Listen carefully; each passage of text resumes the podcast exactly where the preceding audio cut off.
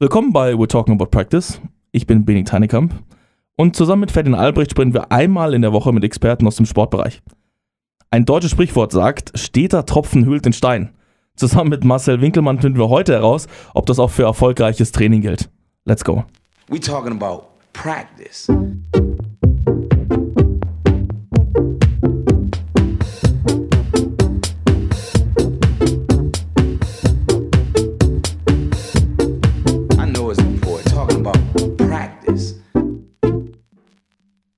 Schönen guten Morgen, Marcel. Schönen guten Morgen, Ferdi. Hallo, hallo. Morgen, morgen. Schon wieder Samstagmorgen hier, Ferdi? Wird zur Routine. Er wird zum guten Termin, entwickelt sich. Ich glaube, wir müssen heute auch mal eine Sache teilen, einfach weil es, weil es einfach immer gut ist, Marcel. Eigentlich normalerweise haben wir immer Kuchen da, aber seit zwei Wochen vergisst es Ferdi. Er ist dran und seit zwei Wochen hat er, hat er vergessen, Kuchen mitzubringen. Na gut. Naja. Geile Routine. Pflaumenkuchen. Marcel, wie geht's dir heute? Gut geht's mir, Dankeschön. Und euch? Ja, hervorragend eigentlich soweit. Ja, passt. Gut geschlafen. Jetzt mal schauen, was der Tag bringt, ne? Vielleicht, vielleicht eine Sache zu Beginn. Ich bin, bin relativ aufgeregt. Ich darf vielleicht bald auch wieder als Trainer in der Halle stehen. Wie sieht gerade so dein Trainingsalltag aus? Mein Trainingsalltag? Ja, darfst du noch ich sitz- arbeiten? Ich sitze tatsächlich hauptsächlich vorm PC und schreie in den Bildschirm. ja. ja, ich habe ähm, mich an das Online-Coaching noch nicht so ganz gewöhnt. Also ich muss auch da sein, am Mann.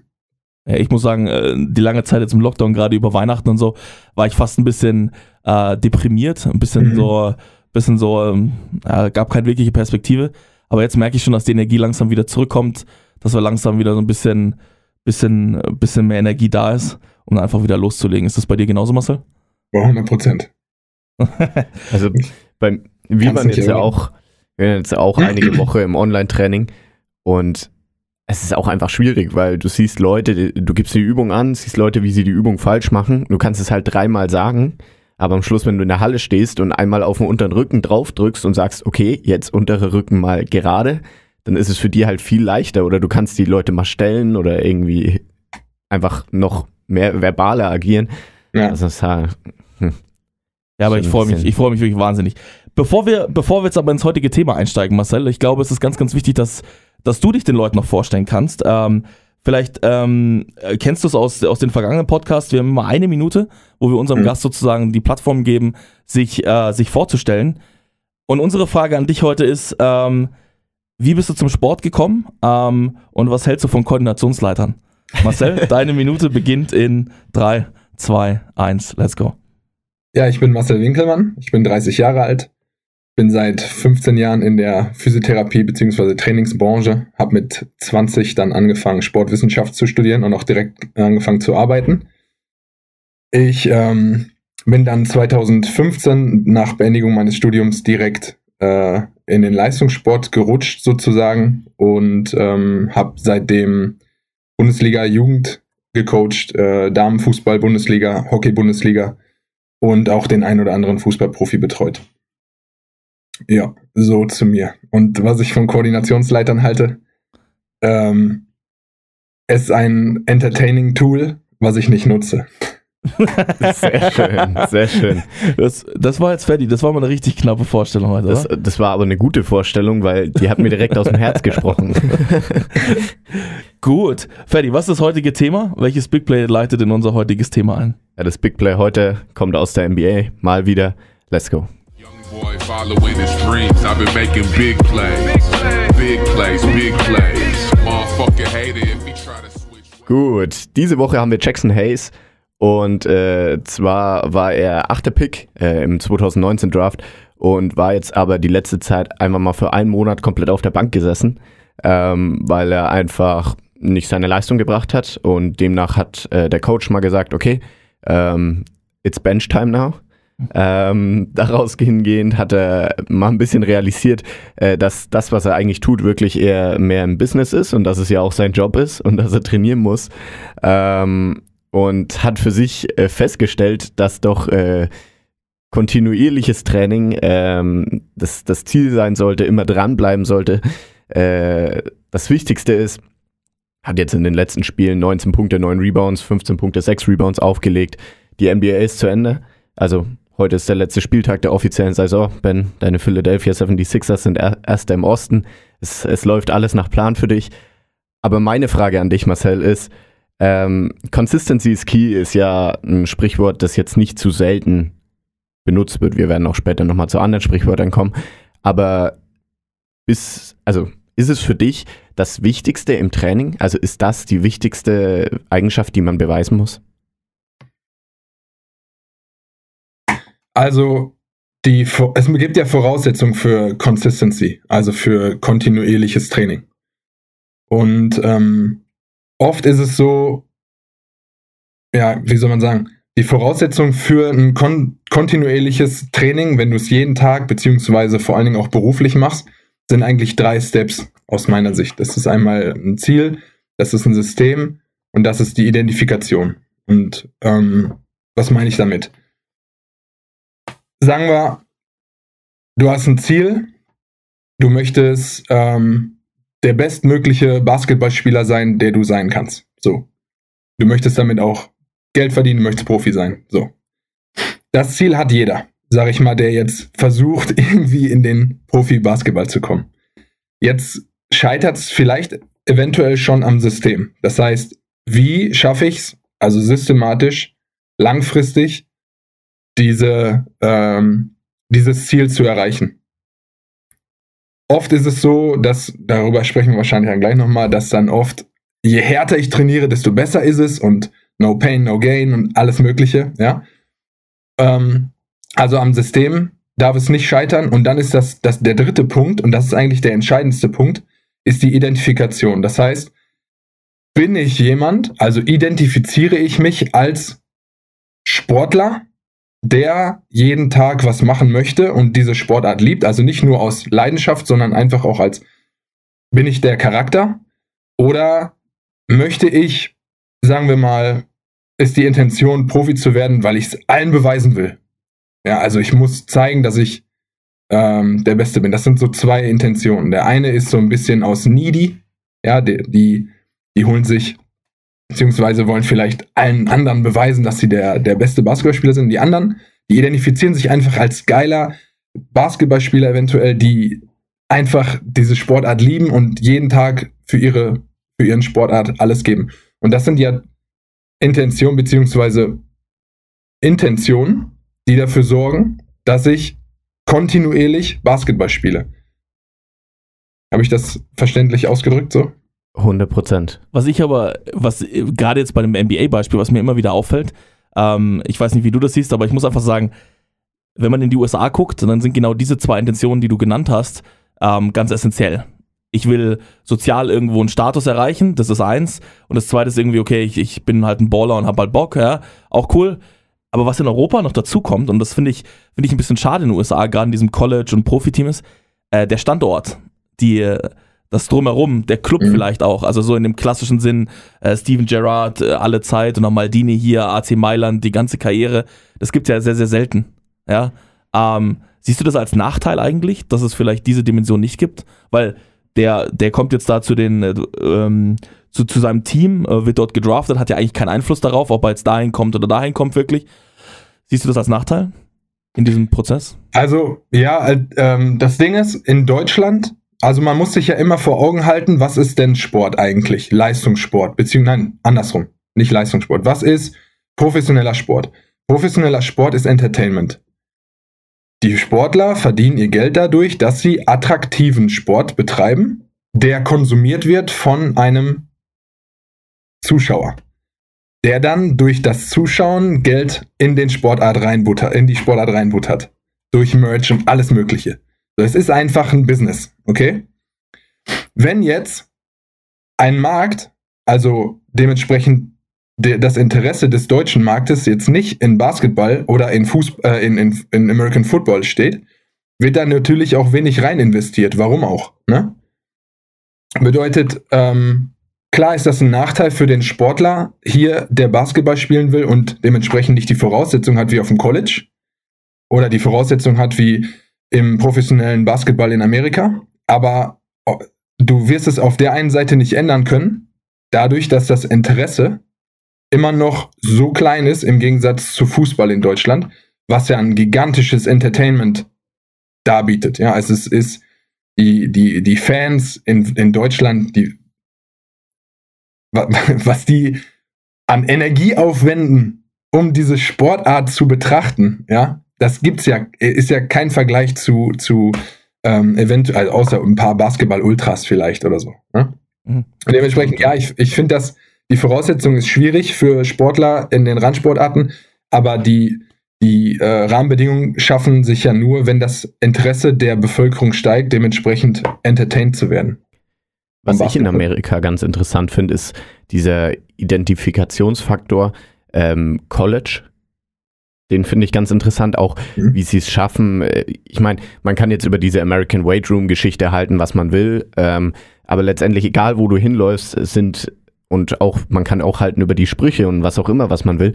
Aber wenn man damit jeden Tag konfrontiert wird und jeden Tag das Logo an der Gewichtsscheibe sieht und jeden Tag den äh, hier, wir äh, machen hier zusammen Championship äh, Slogan hat, dann denke ich mir auch, ist schon nice. Also als Sportler ein, Teil davon zu sein und da zusammen das zu erleben, ist, glaube ich, ganz gut. Also ich glaube, in dem Sinne machen sie von der Identifikation relativ viel richtig. Ähm, aber die Fansache außerhalb vom College, würde ich sagen, ist schon, ja, nochmal mehr Entertainment als wirklich Fan-Dasein. Ich habe das Gefühl, in Europa ist Fan-Sein eher ein Sport. Also ein Ja. Sport nochmal selber. Auf jeden Fall. ja. Was ich aber, was man vielleicht aber ausklammern muss, und das muss man vielleicht auch ehrlich dazu sagen in den USA, es ist natürlich auch sozialer Aufstieg. Ja. Wenn ich, wenn ich die Chance habe, aufs College zu gehen oder halt nicht aufs College zu gehen, dann ist es natürlich für mich auch ein Ansporn, jeden Tag zu trainieren. Ähm, deswegen glaube ich, muss man das immer so ein bisschen zwielichtig be betrachten, weil am Ende des Tages verdienen diese Unis natürlich auch wahnsinnig viel Geld mit dem, was sie da machen. Und wenn da 100.000 in irgendwelchen Footballstadien einlaufen, dann, dann bringt es natürlich Geld. Und äh, die Spieler sind ganz, sicher- ganz sicher nicht die Kostenpunkte. Das heißt, das ist schon auf jeden Fall ein gutes, ein gutes Geschäft, was sie da machen. Was ich aber spannend finde, ist, ähm, wir haben jetzt gerade über diesen, diesen Center gesprochen. Ähm, der spielt ja bei einer Mannschaft, die, die jetzt grundsätzlich erstmal nicht den großen Erfolgsdruck hat. Ja? Der, der muss ja erstmal nicht liefern und das wird von denen auch gerade nicht erwartet. Ähm, fehlte das manchmal ein bisschen im europäischen Sport? Wir haben ja fast eigentlich in den ganz, ganz vielen Sportarten eigentlich immer den Erfolgsdruck. Ich darf nicht absteigen, ich muss eventuell in irgendeine Runde kommen, in irgendeine Art Zwischenrunde, um mich zu qualifizieren. Auch bei den, auch bei den großen Clubs ist es meistens so, ich habe ganz, ganz wenig Zeit, mich zu entwickeln. Siehst du das als große Gefahr? Ähm, weil so diese klassischen Transformationen über ein, zwei, drei Jahre, die du in der NBA relativ häufig siehst, einfach weil sie weniger oder mehr Zeit zu, zu, zur Entwicklung haben, ähm, siehst du das als Nachteil im Euro europäischen Sport? Mhm. Also die Frage war jetzt, ähm, wenn jetzt ein Spieler nicht spielt, ob er sich dann in der Zeit, wo er nicht spielt, äh, entwickelt oder also Ja, oder, entwickeln will. Ja, auch die Struktur einfach. Wenn ich bei, bei sagen wir jetzt mal, bei Hertha BSC spiele, jetzt gerade, dann bin ich mitten im Abstiegskampf. Das heißt, äh, ich habe absoluten Erfolgsdruck. Das heißt, das Ergebnis steht über allem und die Entwicklung wird wahrscheinlich eine geringere Rolle spielen. Mhm. Annahme jetzt. Wenn ich jetzt bei Ja. den, weiß ich nicht, bei den Atlanta Hawks gerade spiele, ich weiß nicht, wo die gerade stehen, aber sind, glaube ich, nicht so gut. Oh, Playoffs. Playoffs? Ui, gut. Nehmen wir die äh, ähm, Orlando Magic. Orlando Magic, ja. Dann, dann habe ich ja jetzt gerade, dann habe ich jetzt gerade keinen Abstiegsdruck, sondern ich existiere gerade und kann mich komplett darauf konzentrieren, sozusagen besser zu werden. Das meinte ich einfach, die, die Struktur der Liga, Ligen an sich sorgt ja für einen ganz anderen Erfolgsdruck und eine ganz andere, äh, ganz andere Struktur. Und, und die Frage ist jetzt, was ich davon, also ich, ich krieg's gerade noch nicht ganz. Also Genau, die Frage ist einfach nur, ist das ein Nachteil für äh, europäische Sportarten und europäische Spieler? Habe ich so noch nie drüber nachgedacht. Ähm, aber ich sag mal so, äh, es gibt ja Motivationen, die dich, äh, die aus Angst entstehen. Und dann gibt es Motivationen, die aus Freude entstehen. So, die beiden. Und ähm, ich glaube schon, dass es, was heißt, also ich glaube schon, dass so ein Abstiegskampf aus einem Spieler nochmal richtig viel rausholt, weil er einfach eventuell angstmotiviert ist Mhm. beziehungsweise die Mannschaften und die Trainer, aber dann natürlich auch aus, aus, aus Angst Entscheidungen getroffen werden, ähm, die vielleicht äh, von außen, äh, oder ich sag mal, für einen Außenstehenden irgendwie komplett irrational wirken. Und dann natürlich Mannschaften, wenn du in, in äh, höheren Positionen bist, sage ich jetzt mal, ich spreche mal von Fußball im Bayern München, die ein, ein, ein Team von Spielern haben, die sich gegenseitig so unglaublich pushen können, aber nicht aus Angst, sondern einfach, weil die alle so krass gut sind, dass das automatisch überschwappt auf den anderen und de dementsprechend eine Leistungssteigerung führt. Was aber klar auch in gewisser Weise so einen Konkurrenzkampf innerhalb des Teams bedeutet, aber halt weniger Existenzangst, sag ich mal. Und dementsprechend gibt's, also ja, das eine ist halt ziemlich unangenehm, kann aber unfassbar viel aus dem anderen Spiel, aus dem Spieler rausholen. Und das andere. Und da kommt es halt auch wieder auf den Typen an, ne? Lasse ich mich überhaupt motivieren in einer Angstsituation oder mache ich einen Deckel zu und sag Scheiß drauf, ich bin bald eh weg. Mhm. Ne? Also ich wechsle eh das Team. Das heißt, du sagst, es ist sogar vielleicht manchmal ein Vorteil, einfach zu sagen, man hat ein Umfeld, wo, wo auch Spannung drauf ist, wo Wettkampf da ist, wo irgendwo Emotion da ist. Genau, anstatt dann einfach kommt es, wie gesagt, dann da auf den Charakter an. Ne? Aber beides hat auf jeden Fall einen ordentlichen Antriebs, äh, eine ordentliche Antriebskraft. Mhm. Ich glaube, die Masterclass wäre dann rauszufinden, wer wie tickt und das Ja, dann genau. irgendwie anzuwenden. Aber manchmal hat man einfach auch nicht die Wahl im Abstiegskampf. So ist es. Kannst erstmal testen, bist du geeignet oder nicht. Du musst jetzt gehen. Ähm, Äh, Bevor wir, bevor wir ein bisschen reinsteigen in unser heutiges Thema, äh, Mhm. Consistency, wie kann ich langfristigen Erfolg irgendwie aufbauen?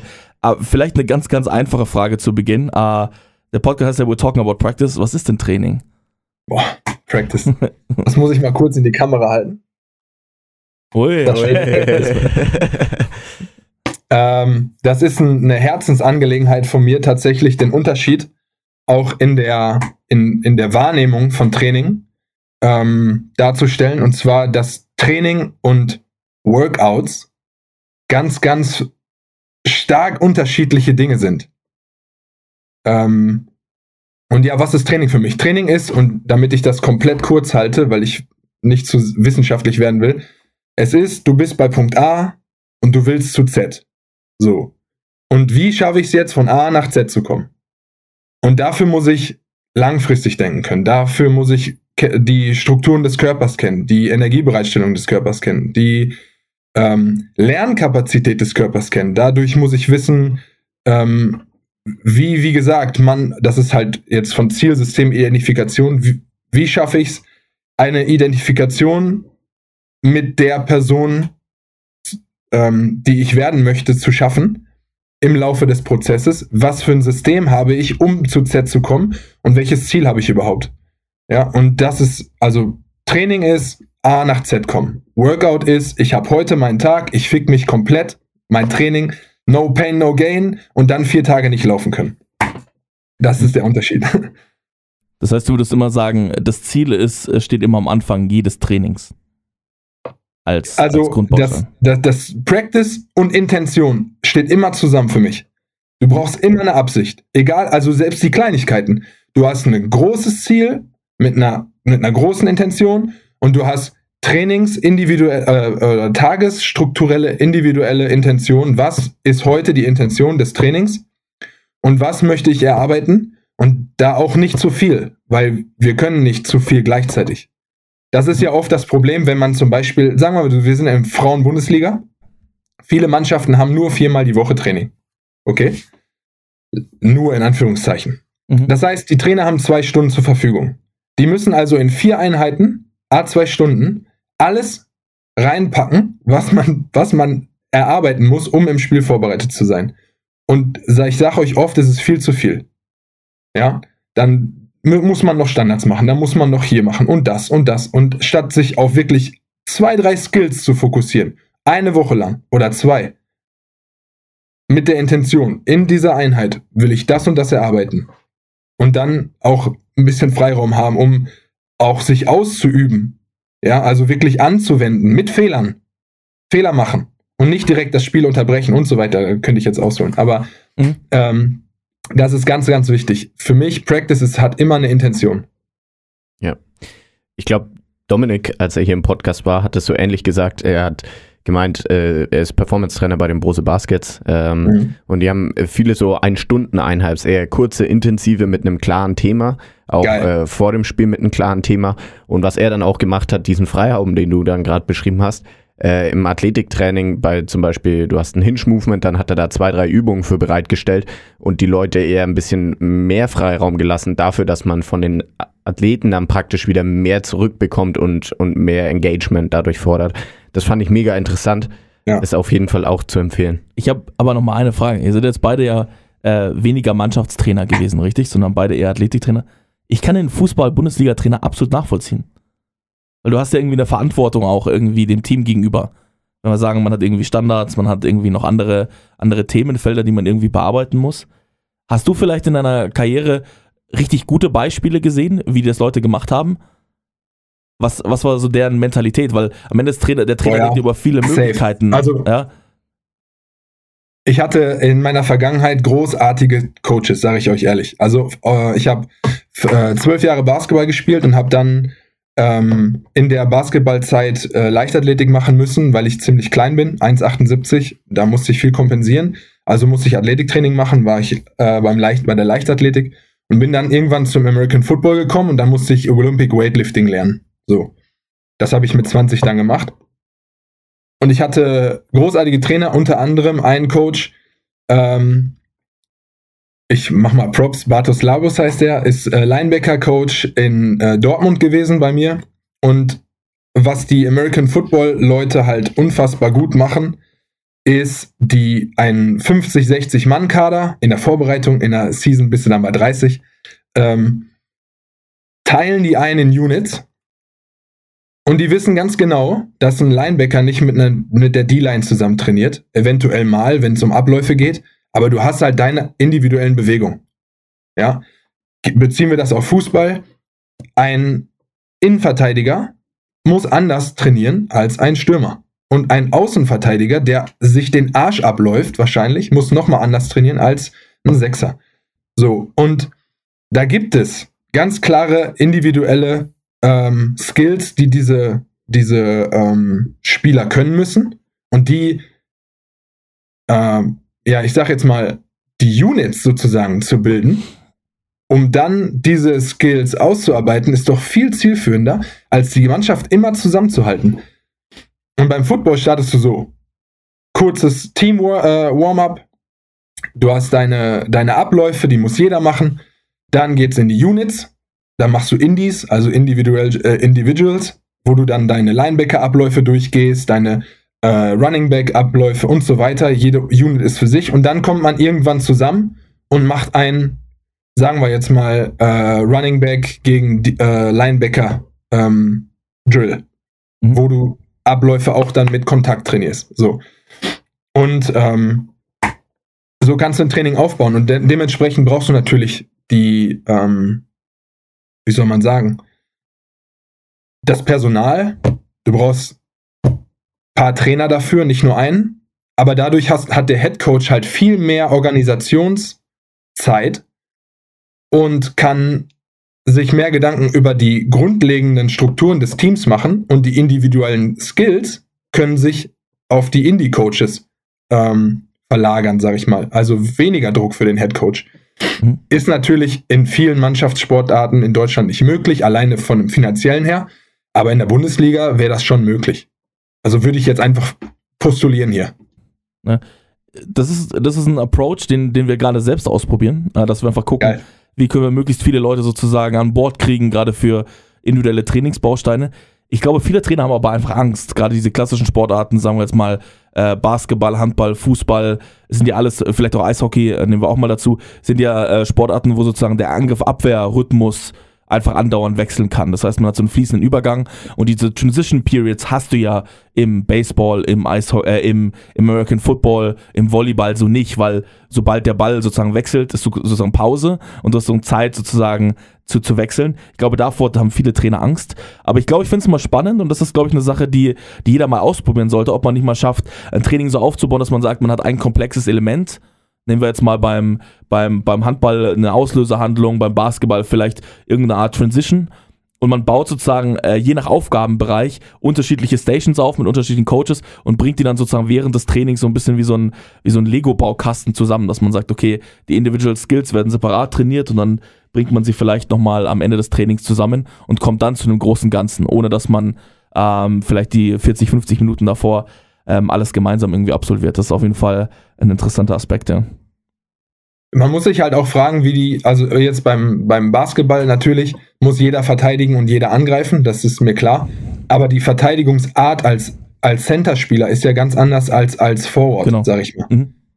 Ähm, äh, es kommt selten vor, dass ein, ein Center äh, oben an der Dreierlinie stehlen muss. Oder keine Ahnung. Ne? Ja, das stimmt, ja. Auf Ja. jeden Fall richtig. Und ähm, de dementsprechend, oder du hast vielleicht auch, ich sag mal, ein Innenverteidiger steht ja relativ viel im Fußball zum Team, beziehungsweise sieht das Feld ganz anders als zum Beispiel ein Stürmer, der eventuell immer ja, sich drehen muss. Mhm. Ähm, und man muss das ja auch nicht komplett ausreizen, aber man kann auf jeden Fall in so einen kleinen Schritt in Richtung Individualität gehen, um dann, äh, ich meine, wir beziehen das mal auf Athletiktraining. Jetzt habe ich einen verletzten Spieler. Der hat zum Beispiel, ähm, was hat er, was hat er gehabt? Der hatte einen Kreuzbandriss, okay? Und sein Quadrizeps ist noch nicht so, wie es soll. Äh, Ansteuerung ist noch nicht geil. Jetzt muss ich ja irgendwie gucken, dass ich erstmal die Funktion des Knies wiederherstelle, um dann die Muskulatur isoliert eventuell erstmal wieder aufzutrainieren, um dann im System funktionieren zu können. Also Isolation Integration. So. Und so kann man das ja auch im, im Mannschaftssport eventuell durchziehen und versuchen, ne, individuelle Skills erst zu üben, um sie dann in der Integration des Teams anwenden zu können. Was, was für mich da immer besonders rausstricht, bevor ich ja irgendwas anwenden kann, muss ich da erstmal ja eine ne gewisse Zeit dran gearbeitet haben. Und da kommen wir eigentlich wieder zurück auf unser erstes Thema, ähm, kontinuierliches Training. Ist es genau deshalb so wichtig, dass ich kontinuierlich an etwas dranbleibe, dass ich mich auf Fähigkeiten verlassen habe, um die zu integrieren? Oder, oder kommt es eher von einer anderen Ursache? Die Frage nochmal, sorry. Also, Also, wir, wir haben ja relativ viel über, über jetzt Fähigkeiten mhm. geredet. Ähm, und so eine Fähigkeit braucht ja Entwicklungszeit. Mhm. Und, und genau deshalb ist ja wahrscheinlich kontinuierliches Training wichtig. Wie lange wie lang könnte es oder wie könnte das denn jetzt aussehen, wenn ich eine neue Fähigkeit habe? Du hast viel im Football darüber geredet.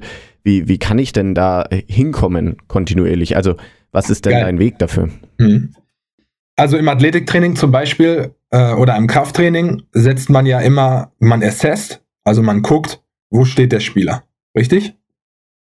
So, das heißt, ich muss erstmal gucken, wo äh, habe ich eine Baseline. Von, von dieser Baseline, also wenn ich jetzt herausgefunden habe, wo der Spieler steht, sagen wir, ähm, jetzt im, ähm, im Krafttraining ist es eine Kniebeuge, die schaffst du gerade 50 Kilo, okay?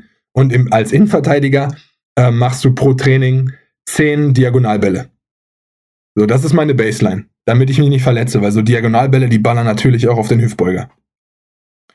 So, und von da plane ich individuell für den Spieler, also jetzt nicht der Head Coach, sondern eventuell der Assistant Coach oder einer, der dafür verantwortlich ist oder der Spieler vielleicht sogar selbst, wenn er gut betreut ist, ähm, setzt seine Baseline mit 10 diagonalen Brillen pro Woche. Und da, von da gehe ich mit Wiederholungen hoch, eventuell. Also Repetition ist halt ein, ein, eine Form von Kontinuität.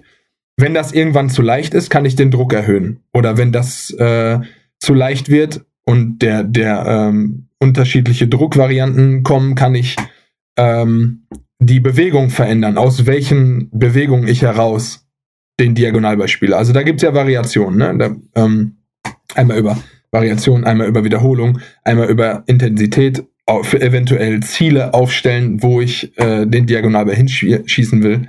Und das halt wirklich geplant, Baseline gesetzt und von da hochgearbeitet. Wenn ich aber nie eine Baseline setze, dann weiß ich nicht, wie viel, also mache ich heute mal 20, morgen mal 5, morgen mal 2. Das ist keine, klar, du hast das Gefühl, dass du was tust.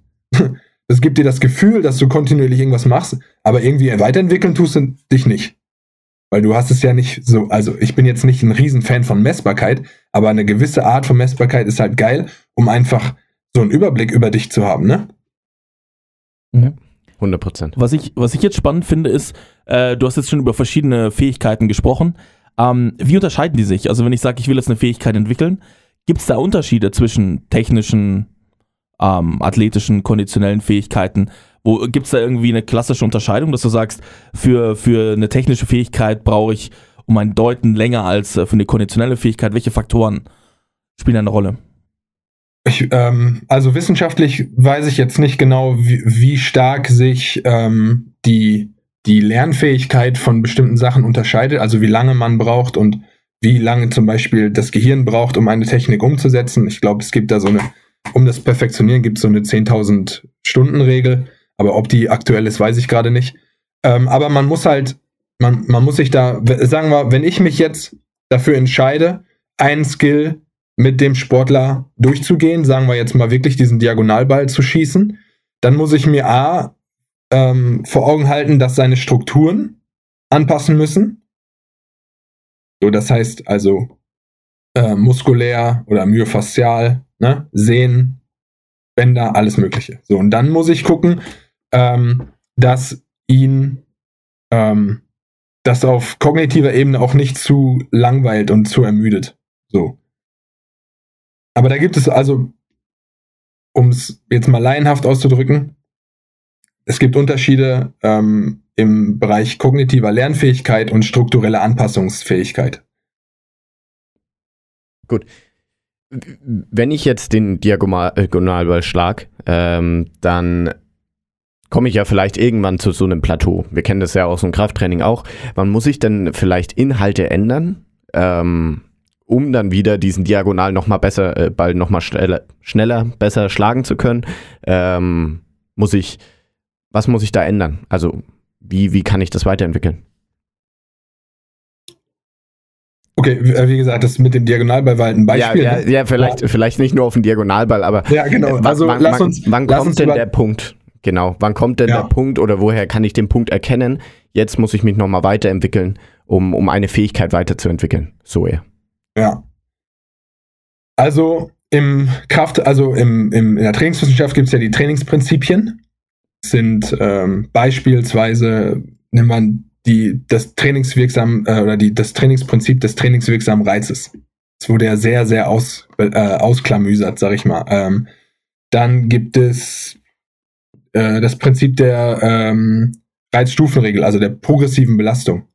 Und ich habe manchmal das Gefühl, also diese kompletten Trainingsprinzipien äh, sind, stehen immer für sich und können variieren. Aber oft ist es so, dass man irgendwie nur über progressiv oder Progression spricht oder über die nötige Reizstufenregel. Das heißt also, wenn ich ein, ähm, eine Baseline gesetzt habe ähm, und versuche immer wieder diesen Reiz in irgendeiner Weise zu erhöhen. So ab wann das passiert, ich sage sogar, dass es nicht das Wichtigste ist, einen Reiz permanent zu erhöhen, um besser zu werden. Ich sage, also aus Erfahrung, vor allen Dingen, wenn es im Leistungssport, wenn wir wirklich in den Leistungssport gehen, ist sogar ein Erhalt beziehungsweise ein leicht stimulierender Reiz, jetzt im Krafttraining zum Beispiel, viel, viel effektiver, als wenn ich den jedes Mal in eine erhöhte Belastungsform bringe, um ähm, ihn besser zu machen. Ich sag, also ich sage euch ehrlich, eine, ein Sportler, der relativ schwach ist und schneller werden will, der würde, wenn er seine Kniebeuge von 50 auf 100 Kilo erhöht, wahrscheinlich im Antritt stärker werden. Das würde ihn zu einem besseren Fußballspieler machen.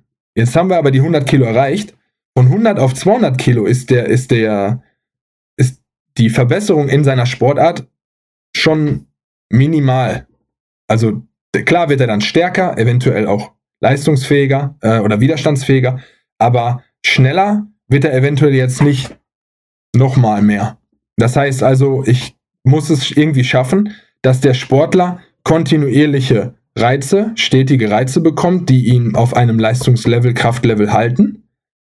Aber ich muss jetzt nicht auf Biegen und Brechen versuchen, immer wieder den Reiz zu erhöhen, um ihn zu einem besseren Sportler zu machen, nur weil ich das Gewicht erhöhe oder um das mit, dem, äh, mit der Gewichtserhöhung oder mit der Wiederholungserhöhung. Was, was viele Trainer äh, auch beschäftigt, ähm, ist Variation. Ich glaube, mhm. äh, es ist nie äh, klar festgelegt worden, wie viel Variation eigentlich notwendig ist. Ähm, ich als Trainer zum Beispiel würde sagen, habe ich ganz, ganz viel Variation, sorge ich auch für ganz viel, äh, ganz viel unterschiedliche Reize, aber bin mir überhaupt nicht sicher, ob das hilft. Es kostet mich mehr Zeit in der Vorbereitung, es kostet mich mehr Zeit auch in der Durchführung, in der Erklärung, in dem Verständnis. Wie viel Variation ist erlaubt, um möglichst langfristig erfolgreich zu entwickeln? Das finde ich, das ist eine geile Frage, weil da ist jetzt wieder die Sache der Intention. Will ich den Sportler entertainen durch viel Variation?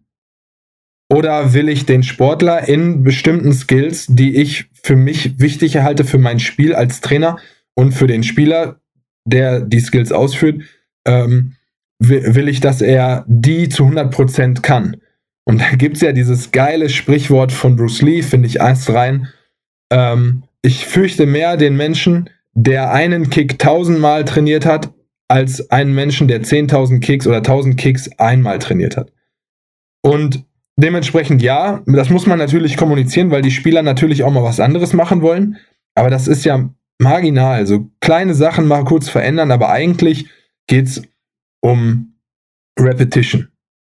Einfach eine Sache, einfach mal mit bestimmten kleinen Variationen, aber zu, äh, zu, durchzuziehen. Ähm, eventuell, wie gesagt, Drucksituationen ver äh, verändern oder ähm, Winkel, sagen wir jetzt mal im Handball, ne? Wie beim Handball jetzt äh, den, den, den Winkel beim Werfen verändern und so weiter. Aber an sich ist aus meiner Sicht Variation erstmal nicht das Wichtigste.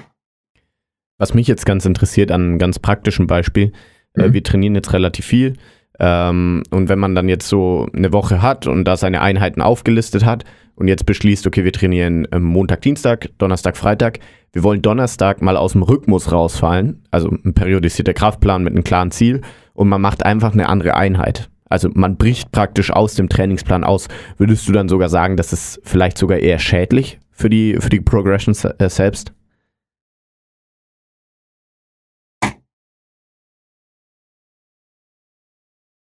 Ja, schädlich. Also ich sag mal so, wenn der Spieler sich auf was einstellt und dann was ganz anderes kommt, ja, das kann schon. Also Muskelkater vorprogrammiert, wenn du die, die, die Übung so stark variierst, sage ich jetzt mal im Athletik oder im Krafttraining. Ähm, und du setzt ja auch intentional extra Blöcke, damit du eine bestimmte ähm, ein At bestimmtes Attribut trainierst in der Zeit, um dann im Laufe der Zeit was ein bisschen in der Variation zu ähm, oder in der Laufe der Zeit zu variieren. Aber ich glaube schon, dass es A für den Kopf nicht geil ist, weil man sich ja auch einstellt auf das Training und B für den Körper strukturelle ähm, ja, Muskelkater vorprogrammiert ist. Wenn du jetzt einfach so aus dem Training ausbrichst und irgendwas machst. Ja. Ja, ja, ja. Meine nächste Frage ist, ähm, wir hatten ja gerade schon über Progression gesprochen, äh, verschiedene Werkzeuge, die ich habe, um mein Training sozusagen anspruchsvoller zu machen, um sozusagen ihn weiterentwickeln zu lassen, dass ich, dass der Reiz hoch genug bleibt.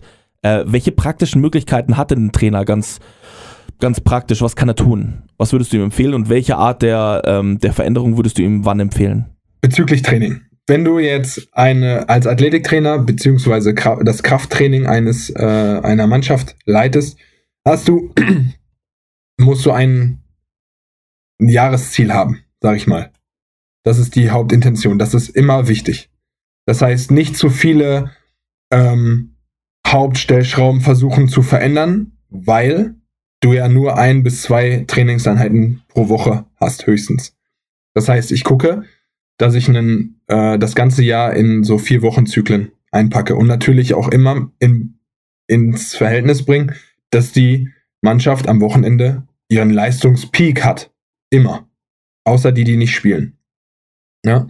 Das heißt, ähm, ich muss das Training so gestalten, dass ich die Spieler in meinem Training nicht zerstöre, sondern trainiere, beübe, auch eventuell ähm, mal so an die Leistung, also an die, ich sag mal, an die Tür klopfst zum, zur Ermüdung, aber nie durchtreten. Oder nur selten. Weil die Leistungsermüdung kommt im kommt im Spiel. Für die, die auf jeden Fall spielen. Ähm, die, die nicht spielen, klar, da kann man dann auch mal ähm, einen Reiz setzen, der das Spiel kopiert oder versucht zu kopieren. Aber ähm, auch hier nie äh, immer bis zum Versagen, no pain, no gain. So, jetzt habe ich also meine vier Wochen. Jetzt teile ich die vier Wochen ganz praktisch in äh, vier mal zwei Einheiten. Und die, diese Einheiten fülle ich dann, sagen wir mal, das ist jetzt ein Block, wo ich mir vorstelle, ich möchte in der Zeit ähm, eigentlich, eigentlich immer äh, die Explosivkraft verbessern. Ich möchte, dass meine Athleten klar stark sind, aber das Ziel eines Mannschaftssportlers sollte immer hauptsächlich die Verbesserung der Schnelligkeit, Schnellkraft, Sprintfähigkeit sein. Weil darum geht's. Du musst schnell sein. Du musst schnell am Ball sein, schneller als der andere. Dann gibt's natürlich unterschiedliche Typen. Manche reagieren sehr gut auf Schnellkrafttraining bzw. Explosivität, manche weniger. Das ist aber egal, aus meiner Sicht. Du musst versuchen, den Sportler so schnell wie möglich zu kriegen. Hat er ein Kraftdefizit, muss ich da gucken, dass er stärker wird. Hat er ein Explosivkraftdefizit, muss ich gucken, dass der halt schneller arbeitet als schwer. Aber immer so ein Wechsel aus schwer und schnell. So, und die ähm, Variationen muss ich, also mein Training muss ich A an das Mannschaftstraining anpassen und äh, B an, an die Spielbelastung. Und da Explosivkrafttraining sehr äh, ich sage jetzt mal neuronal ermüdet, aber auch strukturelle Reize setzt, vor allen Dingen exzentrisch, kann das ja, wenn du, sagen wir mal, du, du, du möchtest erstmal eine Landefähigkeit bilden und der Sportler muss lernen, beidbeinig oder sogar einbeinig landen zu können, ist das ja ein herber Impact. Kurzzeitig, aber ein herber Impact. Mhm. Und dementsprechend muss ich mein Training halt so gestalten und das darf oder muss gar nicht länger als eine Dreiviertelstunde sein wenn wir beim Thema Progression bleiben, wie würde bei dir das denn dann aussehen, da, dass du die Leute da weiter steigerst? Also ich meine, klar, man kann das Gewicht steigern, man kann die Rap steigern. Gibt es noch irgendwelche anderen Parameter, an denen du dann äh, vielleicht äh, drehst, um da weiter gute Resultate deiner Athleten zu holen? Raps, Intensität, ähm, dann natürlich eventuell das Training, also ich sage jetzt, du, du, von den Belastungsparametern oder von der Variabilität, die du zur Verfügung hast, hast du, wenn du jetzt nur zwei Einheiten hast, kannst du nicht über Häufigkeit kommen. Außer du sagst, okay, ich teile meine, die zwei Einheiten, die ich habe, teile ich auf fünf Tage auf, aber ähm, die meisten Leistungssportler haben nicht die Zeit, fünfmal die Woche für eine halbe Stunde mal eben auf den Platz zu kommen. Das ist ja auch Aufwand. Das muss man ja praktisch sehen. Das heißt, ich habe zwei Einheiten in der Woche, wo ich gucke, dass ich ähm, A, über, ähm, also du kannst über die Belastungsdichte kommen, das heißt also die Pausen eventuell zu verkürzen, aber auch da kannst du, wenn du einen Explosivkraftreiz oder Expl die Explosivität und die Schnellkraft verbessern möchtest, ähm, musst du gucken, dass die ausreichend Pause haben. Ja, das heißt, die, die Belastungsdichte fällt schon mal weg. Klar kannst du es eventuell über wenn du jetzt eine Repeated Sprint Ability verbessern möchtest, kannst du die Pausen kurzzeitig verkürzen zwischen den Reizen. Aber da ist da auch eine Grenze gesetzt, ne? Du brauchst diese Erholung. Ähm, ansonsten wüsste ich jetzt gerade nicht, wie ich es stark verändern würde. Also, oder beziehungsweise wie ich da Variabilität reinbringen würde. Mhm. Wir haben jetzt im Laufe des, des Podcasts schon viel über Variation gesprochen dass du kein großer Fan davon bist. Wir haben über die verschiedenen Prinzipien gesprochen. Wir haben gesagt, äh, Konstanz ist unglaublich wichtig. Jetzt ist natürlich ein Punkt ganz, ganz entscheidend. Ähm, ähm, zu Beginn des Podcasts hast du von Intention gesprochen. Und die ist natürlich vom Coach wahrscheinlich irgendwo und Athleten irgendwo ähnlich im besten Fall, sonst kommt man ja zu keinem guten Ergebnis. Aber wie schaffst du es, Athleten langfristig motiviert zu halten? Es ist ja ein großer Unterschied zwischen zu Beginn die gleiche Intention zu scheren oder die gleiche Intention zu teilen ähm, das dann aber über einen längeren Zeitraum auszuüben, ist natürlich viel, viel schwieriger. Das heißt, wie sorgst du dafür, dass die Athleten motiviert bleiben? Also Motivation ist ja immer so ein kurzzeitiger emotionaler Push. Das bringt mich äh, dazu, eventuell in dem Moment, wo ich Motivation fühle, emotional mein Training ordentlich durchzuziehen, dass ich es überhaupt mache. Aber Motivation ist mal so, mal so. Ja, das ist sehr wankelmütig, sag ich mal. Und dementsprechend gibt es ja diesen wunderbaren Satz, find your why. Also jeder Spieler hat ja seine eigenen Gründe, warum er diese Sportart betreibt.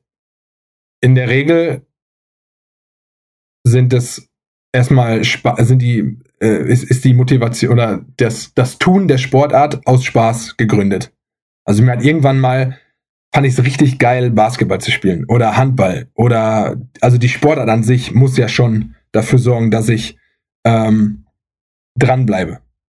So und jetzt kommen aber diese ganzen Sachen wie mein Job zum Beispiel, Athletiktraining. Da muss man erstmal gucken, was hat jetzt Athletiktraining überhaupt mit Handball oder mit Basketball oder Fußball zu tun? Also muss ich Sinn stiften. Das muss den Leuten irgendwie verständlich gemacht werden, dass da erstmal eine Information da ist, die ich einordnen kann. Ah, okay. Wenn ich diese Übung mache im Krafttraining, sorgt das dafür, dass ich, wenn ich beim Handball in den Kreis springe und diesen Wurf mache und hinfalle, dass ich mich nicht sofort verletze oder mich abfangen kann. Ne? Oder im Zweikampf. Das heißt, ich habe schon mal eine, eine, eine gewisse Sinnführung. Auch wenn es mal hart ist zu wissen, alles klar, das bringt mich nach vorne als Spieler.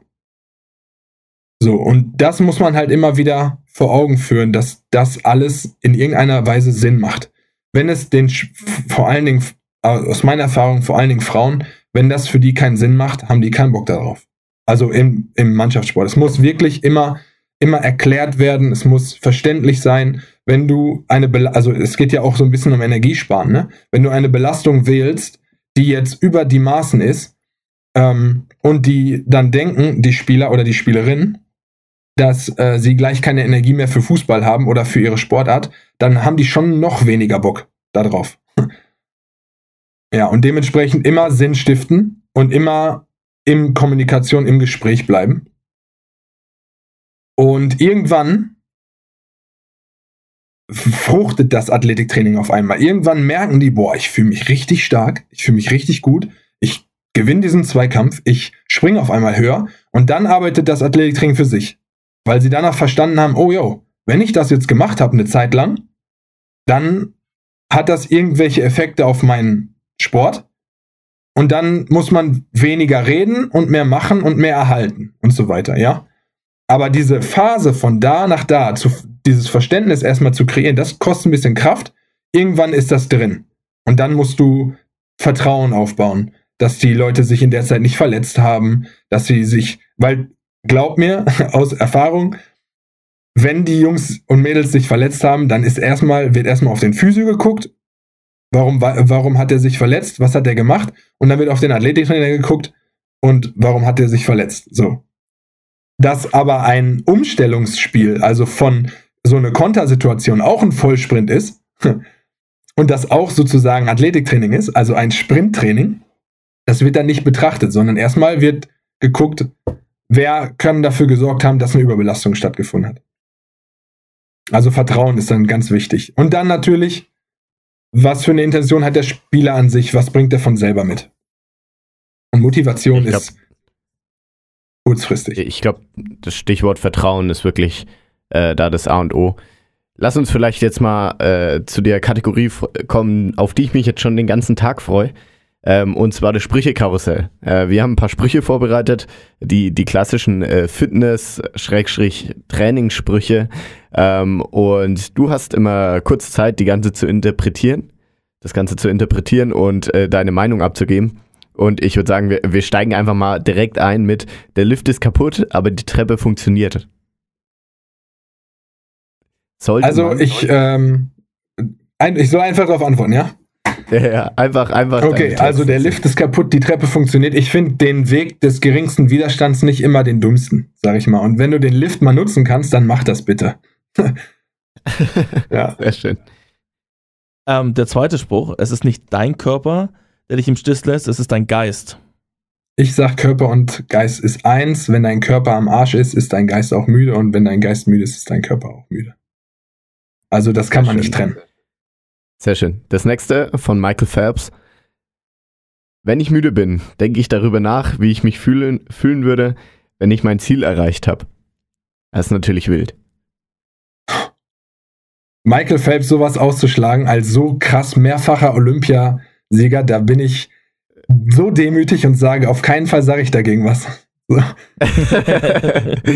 Wahrscheinlich eine Smart Decision. Okay, jetzt, jetzt äh, vielleicht sogar noch eine Kategorie höher als äh, Michael Phelps, äh, Muhammad Ali. Ähm, ich habe jede Minute des Trainings gehasst, aber ich habe mir gesagt, gib nicht auf, quäl dich jetzt und lebe den Rest deines Lebens als Champion. Ja, auch das kann man, also ich werde der Letzte sein, der Mohamed Ali was aus dem Mund nimmt, aber ähm, man muss einfach gucken, ob man sich mit äh, solchen Charakteren vergleichen möchte und kann und ob man nicht eventuell andere Fähigkeiten halt äh, Fähigkeiten hat als Leidensfähigkeit, weil das ist auch ein Skill. Warum, warum immer leiden? Warum nicht mal den schlaueren, aber klügeren Weg gehen und nicht immer durch den Schmerz? Marcel, vielen, vielen Dank, äh, dass du heute da warst. Vielen Dank für deine Meinungen. Vielen Dank für, deine, äh, für deinen Input.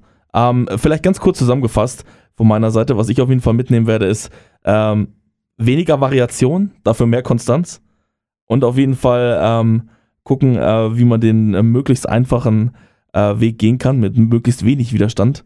Ähm, auch für die Spieler, die vielleicht keine Leidensfähigkeit haben. Ähm, zum Ende haben wir immer eine Frage für, für alle unsere Gäste. Was ist dein größtes sportliches Ziel, das du noch hast?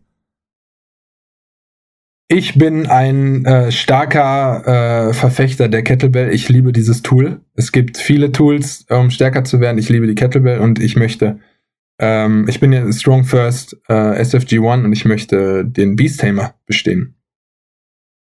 Alright. Das ist mein Geiles sportliches Ziel. Geiles Ziel. Und als letztes noch, wo können Leute dich erreichen, wenn sie mit dir in Kontakt treten wollen? Ähm, bei Instagram heiße ich Coach-Practice.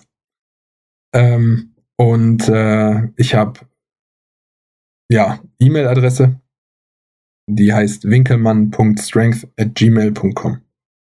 Und darüber kann man mich Perfekt. erreichen. Sehr schön. Alright. Marcel, vielen, vielen Dank für den Podcast. Vielen Dank für deine Takes Danke. und Insights. Fertig Danke von euch. dir auch, an von mir. Auch äh, vielen, vielen Dank an dich. Und ich wünsche euch allen noch ein schönes Wochenende. Vielen, ciao. vielen Dank. Ich euch rein. auch. Danke. Ihr habt gerade die neueste Folge von We Talking About Practice gehört. Wenn ihr weitere Informationen zu unserem Gast sucht, hilft ein Blick in die Shownotes. Dort findet ihr alle wichtigen Links und Kontaktinformationen. Ebenso freuen wir uns über eure Wünsche und Anregungen. Schickt uns euer Feedback unter podcast.blindside.pro oder Blindside App auf Instagram. Wir hoffen, es hat euch gefallen. Bis zur nächsten Episode bei We're Talking About Practice Euer Ferdi. und Ben.